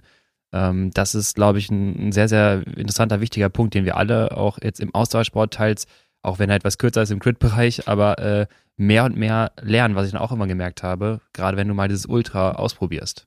Ich, ich bin einfach der ganz festen Überzeugung davon, dass jeder diese Toolbox äh, hat, aber die nicht mit Inhalt gefüllt ist. Und dass es halt Ja. an dir liegt, diese, diese Box zu füllen. Äh, und desto besser die gefüllt ist, wie eine normale Toolbox, ähm, wo du verschiedene Schraubenschlüssel drin hast, irgendwo passt der halt drauf. Ähm, und ich bekomme das im, im Berufsalltag oder auch bei meiner Frau so oft mit, ähm, dass es halt so viele Leute gibt, die aber eine leere Box da stehen haben und die gar nicht mit Situationen umgehen können, wobei es eigentlich so einfach wäre, den Leuten da was an die Hand zu geben oder zu Mhm. empfehlen. Ähm, aber die haben diese Erfahrung halt einfach nie selber gemacht und mussten sie auch nie machen, weil sie halt eigentlich Die leben halt nicht. stets in ihrer kleinen Komfortzone und Genau. trauen sich da auch nicht raus. Ähm, und auch so was- erzogen worden sind. ja. Das ist halt auch ein ganz wichtiger Punkt. Also ich, ich glaube einfach, ähm, dass der Erziehung halt auch ein, ein ganz wichtiger Punkt ist, ähm, zu sagen, okay, ich gehe raus in die Welt und ja, es wird mich jetzt schon kein Hai fressen. Also das Risiko ist halt schon gering. Äh, von da an, ja, Deshalb ist Sport auch, deswegen schickt man Kinder ja auch in Sport, weil die ganze Genau. Situation im Sport, was wir gerade beschrieben haben, die lassen Kinder, glaube ich, sehr, sehr gut wachsen, ähm, psychologisch. Und dann ist das halt jetzt in, in deinem Fall nochmal eine Fortführung des, des Ganzen. Du hast in deiner Jugend Sport gemacht und jetzt kommen halt nochmal die, die extremeren Fälle dazu. Aber es ist halt interessant, dass es so ein Triggern der, ähm, der, des eigenen Wachstums eigentlich so ist, auch das, was dich motiviert. Ja, Ja, also absolut. So fang- fang meine zu- Hauptmotivation. Genau. Ja. Also fang an zu lernen, Probleme zu beheben. Genau. Es kann sonst was sein. Es kann, Ja. ne, wie gesagt, schon der Kettenriss sein oder halt andere Sachen. Ja. Ähm, nur wenn du es halt nicht machst, dann wirst du in die Situation kommen. Ähm, Jetzt kann ich verstehen. Was du, schon ich Hoffentlich ich, hat er. ich suche ich, ich such mir meine, meine Triggerpunkte wahrscheinlich woanders im Leben ähm, und nicht über solch, aber ich, also ich verstehe das Motiv da äh, vollkommen und ähm, ich glaube, das ist echt immer ein spannender Einblick, weil ne, das ist halt so, man sucht sich, jeder, jeder sucht sich die Punkte wahrscheinlich auch woanders, aber halt so für mich ist immer so, wie halten die Leute das durch und wo ist die Motivation dahinter und äh, das ist eine interessante äh, Exkurs in die Psychologie gewesen, bevor ich jetzt dem Lukas hier wieder, äh, der sich schon meldet wie so ein kleines Kind, äh, die, äh, die äh, wissenschaftlicheren Fragen überlasse. Nee, Lennart, ich wollte einfach nur das, äh, die Analogie mit, dem, mit der Toolbox jetzt einfach übernehmen, weil ich dachte jetzt, ich könnte so eine schöne Überleitung machen. Die Äh, Toolbox, also mit, mit Werkzeug kenne ich mich auch nicht aus. Ich wollte nee, ich wollte gerade sagen, wie wir deine Toolbox jetzt befüllen oder was in selbst Toolbox war, als er Balance gestartet ist, weil die Leute gefragt haben, ähm, wie trainiert man denn so etwas? Ja, also äh, wir haben zigmal trainiert, dass du siebenmal Kilometer dauerhaft fährst. Ähm, also du musstest immer zwei Tage. Radfahren kommt vom fahren. Radfahren. Genau. Stumpfes Trumpf. Stumpfes Trumpf, das muss man auch üben, ne? Auch so drei Tage, vier Tage ohne Schlaf. Ähm, das haben wir nicht gemacht. Und zwar, ähm, ja, ich meine, man muss da jetzt mal einmal kurz ausholen. Du hast ja schon mal auch ähnliche Sachen gemacht. Also es kommt ja nicht von, von irgendwoher. Äh, man, man kann jetzt nicht sagen, diese langen Ausfahrten braucht man gar nicht. Ähm, aber wir haben jetzt in der Vorbereitung jetzt natürlich keine 40 Stunden Ausfahrt eingeplant. Ähm, sondern natürlich auch ein bisschen wissend, dass du ähm, ja diese, diese Strategie dann wirklich nur beim Wettkampf anwenden solltest, weil alles andere wäre jetzt auch für einen Trainingsprozess absolut hinderlich. Man darf auch gerne sagen, dass Badlands nicht trainingswirksam war unbedingt. Skarmin meinte allerdings, das wäre eine Basisgrundlagenfahrt, glaube ich, gewesen. Wie viel Erholungszeit empfohlen? Ne? Äh, ich glaube, mehr als drei Tage zeigt er eh nicht an. genau. Kann er nicht. Äh, Eine Woche Erholungszeit, bitte. Äh, das ist wahrscheinlich schon irgendwie ein Reiz in eine Richtung. Äh, für mich wäre das wahrscheinlich ja gut, eine völlige Überforderung auch gewesen. Äh, aber es würde mich wahrscheinlich in die richtige Richtung drücken vom Trainingsprozess her. Was bist du, ich habe dich jetzt unterbrochen, aber Nee, mach. was bist, du musst ja auch eine spezielle Art von Fahrertyp für sowas sein. Das kannst du noch viel genauer sagen. Ich denke mal, ein relativ ökonomischer Fahrer ähm, mit einer relativ guten Ausdauerleistung. Ähm, und da wirst du auch eine Veranlagung für haben. So bist du, du bist wahrscheinlich jetzt nicht der schnellste Sprinter oder hast du das noch ein Nee, bisschen von der Mountainbike? Nee, war ich, war ich nie. Also ich bin ähm, groß geworden, ähm, zusammen mit einem guten Freund, Philipp Hindes, der inzwischen zweimaliger Ja. Olympiasieger auf der Bahn ist. Den bin ich auch aus meinem Jahrgang, glaube ich, in Ja. Krefeld äh, bei den Ruderern-Verein Ja, angefangen. genau, genau. Ähm, der hat mich schon, als ich, keine Ahnung, U23 gefahren bin, als U17-Fahrer schon so dermaßen stehen lassen und da war eigentlich recht schnell klar, ähm, Sprinten wird definitiv nicht mein, äh, meine Disziplin werden. Ich konnte früher ganz gut so in, ich weiß nicht, kennt ihr noch das Rennen in Kohlscheid? Wahrscheinlich auch so ein bisschen dafür, äh, seid ihr noch zu jung. dass du das sagen kannst. Äh, das hat so am Ende irgendwie so, einen- so einen Stich von 20 äh, Prozent über, keine Ahnung, anderthalb Minuten Ach, ungefähr. geil. Ist das in Das sind- NRW? Äh, Kohlscheid, ja, das ist bei Kohlscheid, wo liegt Kohlscheid? Bei ähm, Aachen die Ecke. Hm, okay, ja. Ähm, das konnte ich schon früher ganz gut, so Zielrunde und dann halt am Ende ähm, so Lüttich, Pastor Lüttich-Style oder Flash Wallon, das, das waren schon so Sachen, äh, so von, von den Steigungen her, die, die lagen mir ganz gut und generell hat mir halt das Bergfahren, das Zeitfahren halt immer Spaß gemacht. Also ich bin in der U23, viele habe ich auf Zeitfahren gesetzt. Auch da Ähm, sind wir an unterschiedlichen Enden der Skala. Genau. ähm, ich habe dann allerdings auch so meine, meine Grenzen aufgezeigt bekommen, zum Beispiel bei der äh, Tour de Savoie damals, die TJ von Garderen gewonnen hat, äh, wo ich glaube ich im Gesamtklassement so dermaßen weit hinten war, obwohl ich eigentlich dachte, ich bin guter Bergfahrer, Bergfahrer. Ähm, ja, also ich, ich würde jetzt einfach mal von mir behaupten, ich bin kein Sprinter, aber ich bin halt auch alles andere als ein Talent im, im Sport, aber ich habe mir das einfach irgendwie angeeignet. Ähm, genau. Und den Rest kann der wahrscheinlich ins, in die Zelle rein, kann Lukas dir dann erklären. Ja. Ja, wir wollen es nicht zu sehr ausführen. Ich meine, wir haben einige Sachen auch schon mal in diversen Podcast-Folgen besprochen, was man jetzt zusammenfassen kann. Du brauchst ähm, eine geringe Laktatbildungsrate, also wir brauchen eine Dauerleistung über mehrere Stunden, mehrere Tage hinweg, also so wenig Kohlenhydratverbrauch wie möglich bei äh, entsprechender Leistung und immer noch eine hohe VHC Max. Also ähm, du hast, äh, ja, ich sag mal, eine abgeschätzte äh, Tiefe 70 hast du, ähm, je nach Körpergewicht. Also du wirst auch, ähm, wir hatten, glaube ich, Schwelle von um die 345 oder was, 350, wir konnten es nicht genau ähm, wissen, haben wir vorher errechnet oder aus den Daten abgeschätzt und ähm, daraus ergibt sich halt natürlich dann ein, ein, ein Profil, wo du im Schnitt bist du jetzt, glaube ich, 206 Normalized gefahren, 180, 190 Watt im Schnitt über die ganzen zwei Tage. Ähm, das heißt, unterhalb von Fat Max, du wirst halt permanent in dem Bereich unterwegs sein, wo halt Stoffwechselprozesse so aufgestellt sind, dass du 40, 60 Gramm Kohlenhydrate, habe ich gesagt, verbrauchst, die am besten wieder reinbekommst, dann kannst du die Dauerleistung halten. Das kriegst du halt nur in, mit einer tiefen Rate.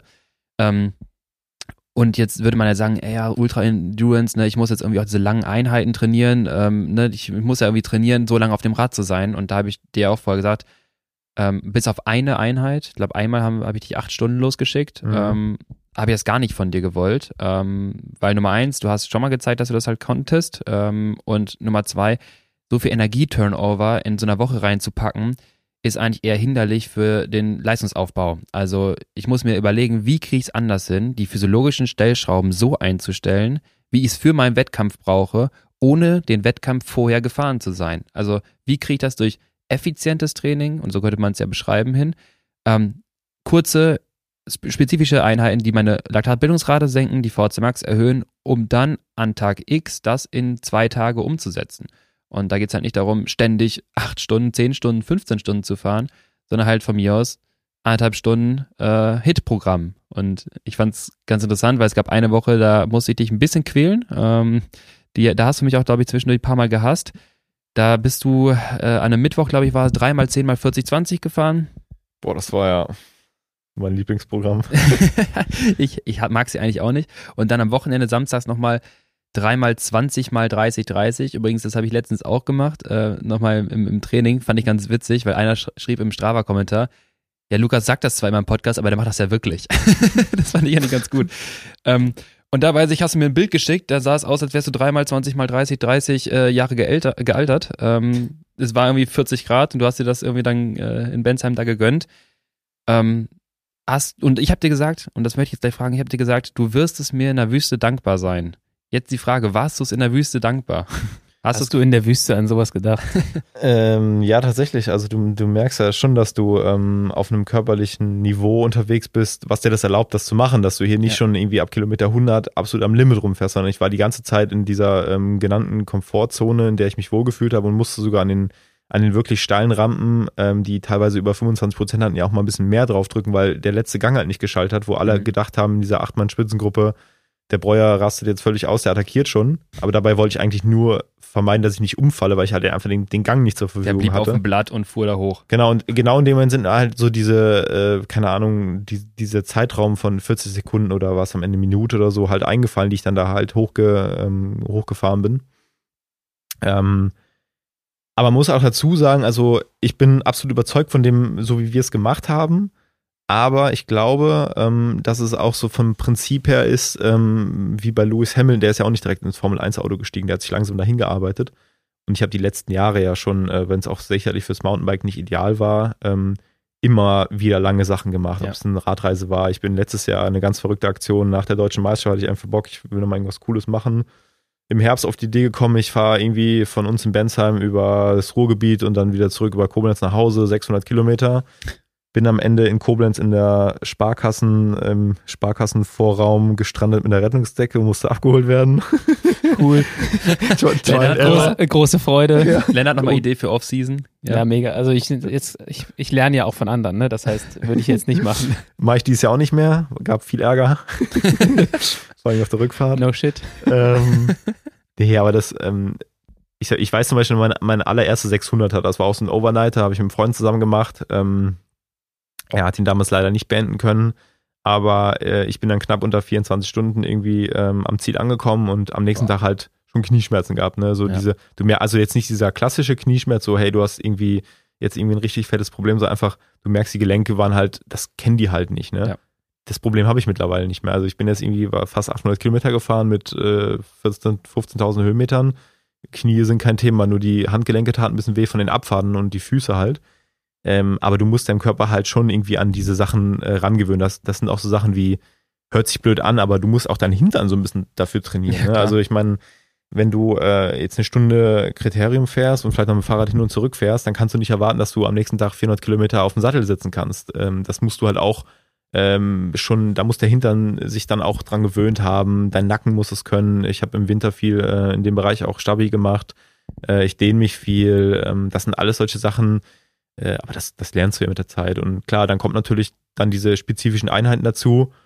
Und das alles, dieses Gesamtpaket gibt dir dann in der Wüste das Vertrauen, dass so wie du unterwegs bist, du eigentlich quasi äh, nicht besser unterwegs sein könntest. Genau das. Ich würde auch das Training ähm, gerade bei so einer Herausforderung in zwei große Säulen aufteilen. Das ist einmal das Physiologische, das, was ich gerade sagte mit Fauler Max, VC Max, die Stellschrauben verdrehen so ein bisschen, ne, sich da äh, physiologisch, metabolisch vorbereiten. Und dann diese Herausforderungen, die wir gerade gesagt hatten, ähm, das gehört alles zu, das gehört Position halten dazu, den Hintern trainieren, keine Knieschmerzen haben und auch mal eine Kette äh, zusammenbauen können oder auch bei Belastung auch sich angewöhnen, Snickers und Cola dir reinzudonnern und auch mal nach, ich sag mal, einem Kiosk-Stop irgendwie nochmal weiter Fahrrad zu fahren. Und da muss man sich überlegen, jetzt auch als praktischer Hinweis, weil manche, ich glaube, so ein bisschen auch daran interessiert sind, auch mal so eine verrückte Sache zu machen. Ähm, das Lennart zum Beispiel. Lennart zum Beispiel. Nee, ich, ich habe schon, ich hab schon für nächstes Jahr, ich hab schon für nächstes Jahr Startplatz Badlands. Also das Feedback, was ich von jedem bekommen habe, der Badlands bisher gefahren ist, so, ja, ich bin das letzte Jahr gefahren, ich fahre das dieses Jahr nicht mehr. Das war wirklich Danke, so, nie wieder. äh, was ich schon viel gehört habe, deswegen bin ich da weit weg von. Aber man könnte ja mal ein Gravel-Rennen fahren, was vielleicht nicht 700 Wir Kilometer kriegen dich schon noch dazu. Ja. Ähm, genau, dass man halt diese zwei Säulen sich überlegt, wo bin ich schon aufgestellt, äh, sei es dann metabolisch und vor allem, was fehlt mir halt dann noch. Und für die, die es halt noch nie gemacht haben, die müssen natürlich auch an so einen Sachen arbeiten und darf man sich nicht mit, den, mit dem Trainingsprogramm der Profis messen, sondern dann sollte man vielleicht schon mal eine lange Tour fahren. Nicht so, dass man in der Sparkasse strandet, aber vielleicht schon mal, dass man sich dann Stück für Stück aus der Komfortzone herausfordert. Ja, aber genau das gehört auch eigentlich schon dazu. Also die Sparkasse damals war für mich ein, ein super krasses Learning. So, du, du, du lernst ja da draus und weißt, wie du es vielleicht beim, also da habe ich zum Beispiel nachts irgendwann McDrive angefahren und das habe ich dann nachher bereut, weil ich vorher Linsensuppe gegessen habe. Die Kombi war nicht gut. Warum? Ähm, ja, genau, warum? Ähm, jetzt weiß ich halt, bei Badlands sollte ich keine Linsensuppe in äh, Kombination mit McDrive machen. Das sind Learnings und, und da lernst du draus. Und, Spiegeleier-Wurst funktioniert dafür gut. Also, genau. Die Sparkasse hat jetzt ein bisschen Angst, dass sie den ganzen Vorraum voll hat im Winter. weil Nee, also äh, Koblenz. Sparkasse ist tatsächlich bei den ganzen Bikepackern äh, sehr, sehr willkommen, weil da ist es tatsächlich immer warm und beheizt. Ähm, und du kannst auch im Grunde genommen ruhig schlafen. Also Koblenz war jetzt vielleicht nicht die coole Auf- Anlaufstelle, weil da irgendwie nachts äh, Samstagabend Party war und da die ganze Zeit irgendwelche Jugendlichen reingekommen sind. Aber was ähm, unterscheidet dich dann noch vom Obdachlosen? Äh, tatsächlich nicht viel, weil einer von denen, die waren, muss man sagen, ähm, auch gut alkoholisiert. Und Ja. ich sag mal, so ein 18-, ist der Unterschied. 19-Jähriger hat mir tatsächlich 20 Euro hingehalten. Also der hat mir 20 Euro hingehalten in dieser Sparkasse und ich sitze da mit, ich bin damals noch einen anderen Radhersteller gefahren mit dem, keine Ahnung, 10.000 Euro Rad daneben mir stehen. Ach, Dann hat er mir äh, 20 Euro angeboten. Oh Gott, wie lieb. Ja. Aber nein, was ich sagen will, ist, das gehört schon dazu, dass du halt auch wirklich mal mit Vollgas gegen die Wand fliegst. Also, ähm, Mhm. ich meine, das, Ja. das mache ich seit Jahren, dass ich äh, mindestens einmal im Jahr richtig crashe. Also nicht im Sinne von, ich fliege irgendwie hin, sondern ähm, ich, ich, ähm, ich mache halt irgendeine Erfahrung, die, die nicht so cool ist. Und daran, daran wächst du halt. Ja, weil das leider die Momente sind, wo du am schnellsten lernst. Das in, ist so. In solchen Fällen. Und das Ja. ist, Ich meine, Kind und Herdplatte. Ja. Ja, denn du packst danach nie wieder auf eine Herdplatte, dein ganzes Leben lang nicht. Ne? Aber ich habe einen halt Taxi-Auspuff angefasst als Kind. Das mache ich auch nie wieder. Ja, das Auspuff von Auto. aber nicht vom Taxi. Ich werde wieder, wieder einen Taxi-Auspuff anfassen. Aber dann kommen wir wieder zu dem Punkt vorhin äh, mit den äh, ja, Probleme lösen und äh, dem auch äh, dich den Problemen auch stellen, ne? auch als in, in der frühen Kindheit und sei es dann entweder im Fußball, sei es mal Ausdauersport, also einfach mal ähm, oder vom Baum fallen und dann merken, ah, guck mal, so kann ich es nicht machen, so anders machen. Ich habe noch eine Frage zu, ähm, ich glaube, bevor wir es mal ein bisschen abrappen hier. Ähm, du, wir haben über eine Attacke gesprochen, die du gefahren bist. Äh, die sieht man wahrscheinlich gar nicht so richtig, die Attacke, oder? Das ist wahrscheinlich eher so, dass du. Aus der Kurve raus, die aber richtig gut ja, aber angecornert. wahrscheinlich hast du halt, ihr fahrt dann irgendwo und du merkst, es ist ein Tempo, was du fahren kannst, was dem anderen vielleicht nicht mehr so passt, legst du dann einfach wahrscheinlich so 10, 15, 20 Watt drauf und du fährst ein, ein Stückchen weiter. Wie sieht das aus dann beim, bei so einem Rennen? Ähm, Oder machst du gar nichts anderes Jetzt und die entscheiden Fall- sich zurückzufallen? Ja, jetzt in dem Fall ähm, weiß ich, also die eine Situation war halt an diesem super steilen Anstieg, ähm, der, keine Ahnung, ein oder zwei Minuten ging mit diesen über 25 Prozent, wo ich halt einfach fahren Musstest, musste, ja. weil, weil der Gang halt einfach nicht vorhanden war äh, und ich die acht Mann auf drei runterdezimiert habe damit und wir halt dann auch weiter ge gefahren sind. Die zweite Situation war dann so bei Kilometer 150, 180 rum, wo ähm, der Nils, der damals noch äh, mit mir unterwegs war, aber schon gut am Leiden war und auch ähm, mir signalisiert hat, er hat schon jetzt schon Krämpfe. Mhm. Ähm, Ganz früh. dann hast du natürlich zwei Möglichkeiten. Zum einen sagst du, okay, wir halten jetzt erstmal gemeinsam an und äh, wir dehnen dich ein bisschen und hier hast du ein bisschen was von meinem Wasser und äh, wir schaffen das schon zusammen. Ähm, aber es ist natürlich, muss man auch ganz ehrlich sagen, es ist Radrennen. So und ähm, meine Variante war dann, ich fahre einfach ganz normal mein Tempo weiter. Ich würde mich freuen, wenn er mitkommt, weil ähm, zu zweit fahren ist dann halt schon cooler und ähm, ich habe ja schon so ein bisschen auch die Sicherheit im Hinterkopf, dass ich der Stärkere von beiden bin. Ähm, und das war die Variante, für die ich mich entschieden habe. Und so eine reine Attacke war das nicht. Ich habe einfach mein Tempo beibehalten. Es ging dann halt auch noch berghoch. Ähm, ziemlich steil teilweise und ähm, ja, da bin ich halt einfach mein Ding drüber gefahren und dann hat es auch recht schnell eine große Lücke gegeben. Also hat dir die Schaltung eigentlich den Sieg beschert, weil du zweimal mit der Schaltung über die steilen Dinger mit drüber drücken musstest. äh, zu dem Zeitpunkt hatte ich die Schaltung Gott sei Dank schon repariert, also ich habe sie bei Kilometer 130 habe ich dann angehalten, habe sie dann äh, mal, mal ein bisschen rumgeschraubt. Ja, oder die limitierte, die limitierte Übersetzung hat dir im Prinzip dich Ja. dazu gezwungen, Vorher war es definitiv der Wenn du Fall. die ja. Entscheidung nicht selber treffen möchtest. Vor, Vorentscheidung wurde mir quasi abgenommen, dass ich sie treffen musste. ja, Ähm, ist im Nachgang, wenn ich jetzt äh, nochmal auf die verrückte Idee kommen würde, was ausgeschlossen ist, Badlands nochmal zu fahren, würde ich jedem empfehlen, nehmt auf jeden Fall genug Zähne mit. Äh, auf, dem, auf der Kassette hinten gerne auch mal Richtung 50 Mountainbike-Übersetzung, weil Ja, die Anstiege sind halt teilweise schon extrem hart und der Untergrund macht es auch nicht besser. Äh, ich war jetzt mit 42, 42, ich konnte das treten, war aber dann teilweise auch schon ähm, unschön, muss man einfach ganz ehrlich sagen. Ja, okay, Wahnsinn. Äh, damit haben wir schon eine relativ lange Folge heute gemacht. Es war unglaublich spannend, äh, von deinem Badlands-Abenteuer zu hören. Ich denke, wir haben Lennart dazu bewegt, auch mal sowas auszuprobieren. wir haben ihn fast, glaube ich. Aber jetzt macht uns erstmal einen Kaffee, oder? jetzt macht uns immer schön einen ja, Kaffee. lieber einen Kaffee als Badlands fahren. ich glaube, ja, ich sage auch nicht, dass es da eine Entscheidung gibt. Ähm, genau, und äh, danke dir für die Story, Sepp. Ähm, ganz kurzer Ausblick nur, wie geht es jetzt weiter bei dir sportlich? Also welche Rennen stehen jetzt gerade an?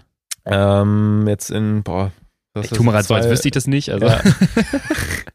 Völlig unvorbereitet. In zwei, zweieinhalb Wochen ist äh, Weltmeisterschaft, wo ich allerdings sagen muss, ich bin noch nicht so 100% überzeugt, in welcher Kategorie ich starte, beziehungsweise ob ich starte. Ähm, hängt so ein bisschen davon ab, wer jetzt in den nächsten eineinhalb Wochen bei mir laufen. Hm? Ähm, dann werden der Basti und ich, also der dritte Mann im Bunde hier bei euch, ähm, nach Chile fliegen, um dort das Race Across the Andes zu bestreiten. Also er wird filmen, ich werde fahren. Dezember? Andersrum wäre auch lustig. November, November Dezember. ähm, und dann das ganz große Highlight jetzt ähm, ist eigentlich das Atlas Mountain Race in Marokko Anfang Februar, wo ich halt wirklich in guter Form am Start stehen will. Und danach mache ich eine Saisonpause. Ich wollte gerade sagen, das ist die, unsere Wintersaisonpause ist jetzt deine Vorbereitungszeit. Das wird auch das erste Mal, dass ich das, ähm, den, den, das so jetzt äh, hingedeichselt habe. Ähm, ich trainiere im Winter immer sehr, sehr viel, gerne lange Sachen. Also gerade so zwischen Weihnachten und Neujahr, da habe ich einfach Zeit. Best bin ich- 500. Ja, ich habe letztes Jahr, glaube ich, fast einen 2000er in der Zeit gemacht. Ich habe noch Ähm, nie feste 500 geschafft. ähm, oh Gott. Genau, und dementsprechend ähm, beruflich nächstes Jahr im Frühjahr ist halt mit den ganzen Klassikern äh, viel auch, äh, was ich da um die Ohren habe. Dementsprechend äh, habe ich das jetzt so ein bisschen abgestimmt. Hab halt richtig Bock. Äh, die Jungs von, von Rose äh, haben Bock, ähm, dass ich das mache und dementsprechend haben wir alle Bock. Und ja, Mega spannend. Große Herausforderung für deinen Trainer, aber das, äh, das, das, ist, lassen das wir. ist dann dein Problem. Ja, das lassen wir mal Zukunft Lukas machen.